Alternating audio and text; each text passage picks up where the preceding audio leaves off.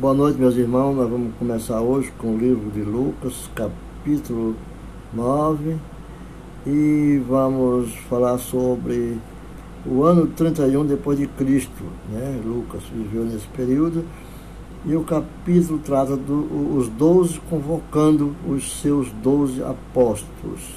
Né? Quer dizer, um chamado divino. Um chamado divino é, deu-lhes virtude e poder sobre todos os demônios. Isso Jesus deu a eles todos os demônios, incluindo espíritos imundos, para curarem enfermidades.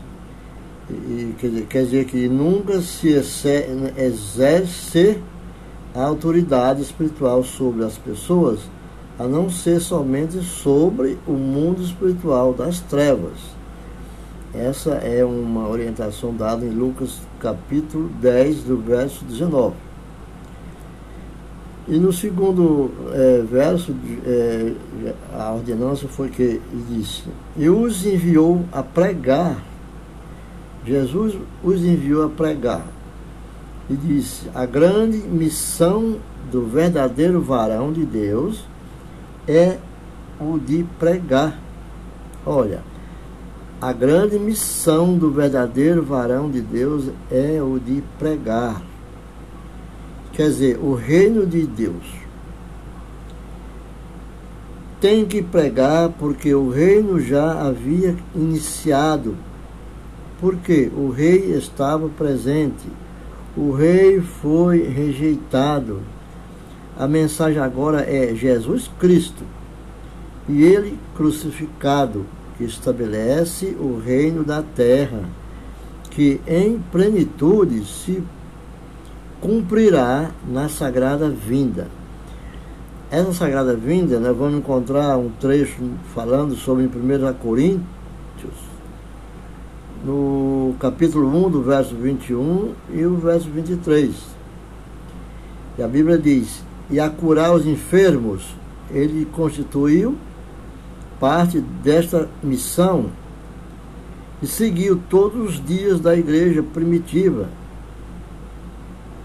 até a presente estabelecido até a presente. Estabelecido é no novo pacto a orar pelos enfermos e ministrar a cura. Isso está lá no livro de Marcos, Marcos 16, 17 e 18 nós vemos que as ordenanças dadas por Jesus Cristo aos seus apóstolos é que cumprisse essa grande missão. E disse no verso 3, e disse, nada leveis convosco para o caminho. Ele diz no verso 3, ele diz assim no verso 3, que nada diz, nada leveis para o caminho nem bordão, nem alforge, nem pão, nem dinheiro, nem deveis ter duas túnicas. Ele fala, no verso 3, quando ele diz, isso significa que, ele diz, e disse-lhe, nada leveis convosco para o caminho. Ele quis dizer, se refere-se ao chamado para o ministério nem bordões nem alfoge, ele quis dizer uma bolsa pequena para levar coisas. Não era para levar nada. Nem pão, nem dinheiro, nem, nem tenhais duas túnicas. Ele quis dizer que, em vez de esperar até que aquelas coisas possam ser proporcionadas, façam a obra do Senhor e confie no Senhor em sua provisão não tem que arranjar primeiro tudo isso e se preparar para fazer a obra de Deus. Tem que confiar. Porque no verso 4, ele diz: Na casa em que entrades, ali permanecei e dali saireis. Né? Ele diz, ele diz isso no verso 4 E em qualquer casa em que entrades, fique ali e de lá saireis. Aqui Jesus chama chama atenção, aqui Jesus dá ordenança aos seus servos, seus, seus apóstolos, que não ande de casa em casa. Jesus disse, não ande de casa em casa. A ideia de que o seu assunto mais importante é a pregação do Evangelho e não o de socializar. A pregação do Evangelho não é socializar, tornar amigos, companheiro, camarada. Não. É o evangelho. A missão é o Evangelho. Depois do Evangelho é o descanso, é a harmonia, é a união. Mas quando se trata ao ser humano, o varão é o Evangelho. O Evangelho rejeitado é um problema. No verso 5, ele fala também: E onde quer que não vos receberem, ao saíres daquela cidade, sacudi, sacude o pó dos vossos pés em testemunho contra eles. Essa palavra, já temos que ter cuidado na interpretação dela, quando diz sacudir, sacudir o pé para não levar, para derrubar toda a poeira, para não servir de testemunho. Jesus quis dizer que se em qualquer cidade não vos receberem, quer que seja uma só casa ou uma cidade inteira, saindo daquela cidade, sacude o pé de vossos pés, o pó, sacude o pó de vossos pés em testemunho contra ele. Isso quer dizer que o, o evangelho rejeitado sempre incorre em julgamento de uma forma ou outra, para uma só pessoa ou para todas uma região. Então, quando é rejeitado o evangelho, devemos, não devemos levar nada daquele lugar. Porque ele mesmo diz, e saindo deles, os doze, que fazem os doze, né? Percorreram todas as aldeias, anunciando o Evangelho e fazendo curas por toda parte. Algo menos que isso não é o verdadeiro Evangelho. João o Batista. Né? Então, porque no verso 6 Jesus diz, Jesus fala sobre o verso 6. Então, né? Saindo, percorri, percorriam todas as aldeias, anunciando o Evangelho e refutando curas por toda parte. Né? Então, Jesus aqui chama para que o Evangelho de João Batista, o verdadeiro Evangelho. E lá é no, no, no 7 diz assim, o verso 7 fica assim, ora, o tetrarca Herodes soube de tudo o que se passava e ficou perplexo, porque alguns diziam, João ressuscitou dentre os mortos.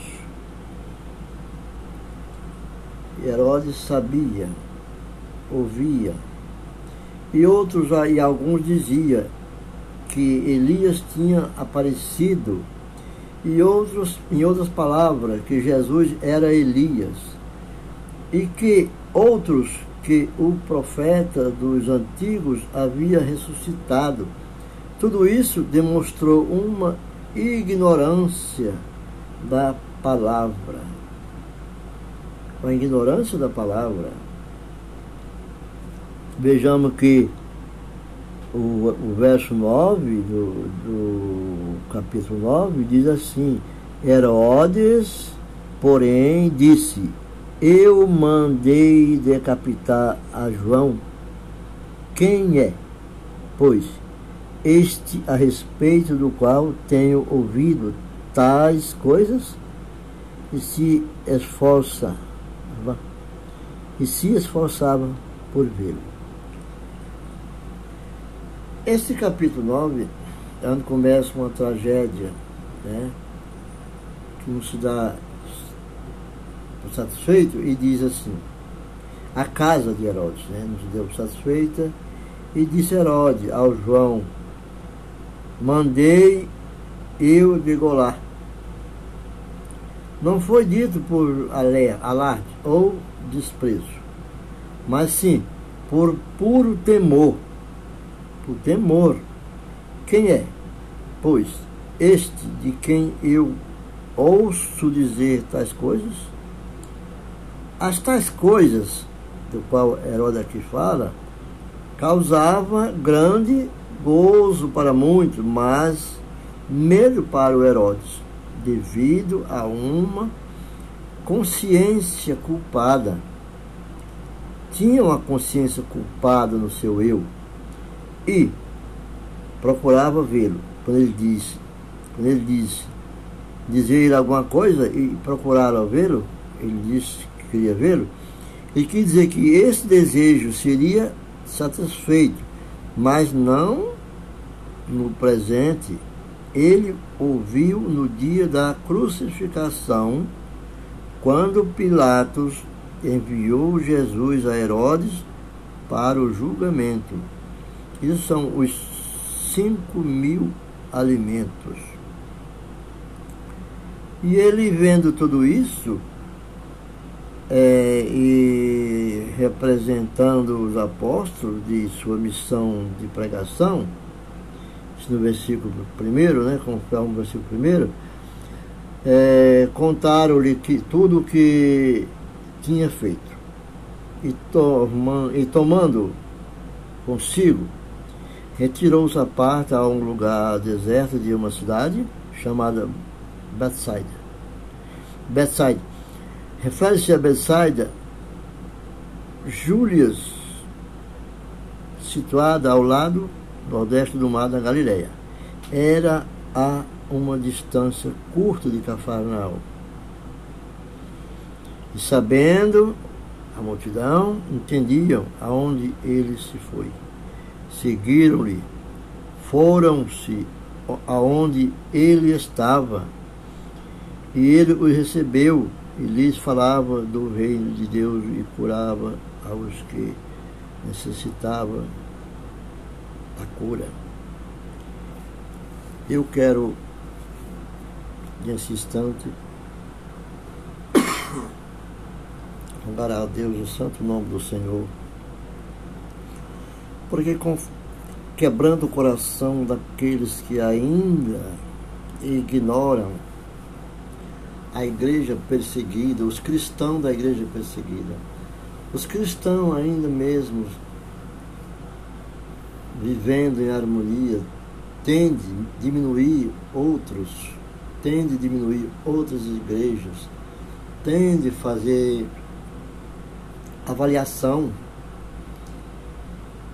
daquela igreja, daquela outra igreja, daquele que leia a Bíblia do começo ao fim, propósito tal, todo ano, quanto deu da, da Bíblia, na Bíblia, quantas páginas foram lidas, Aqueles que leram a Bíblia por inteiro recebem um certificado atestando que ele leu.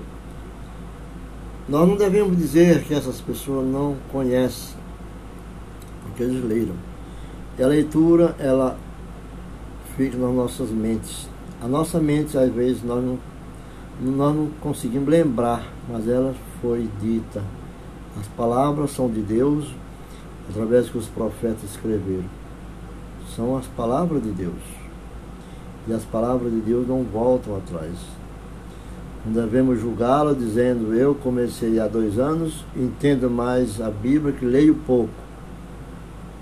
Também pode entender, mas não devemos fazer pré-julgamento de nada. Temos que estudar a Bíblia com o coração, estudar a Bíblia em união, convidando pessoas, não há ninguém mais do que outro como diz uma frase, uma historinha desse próprio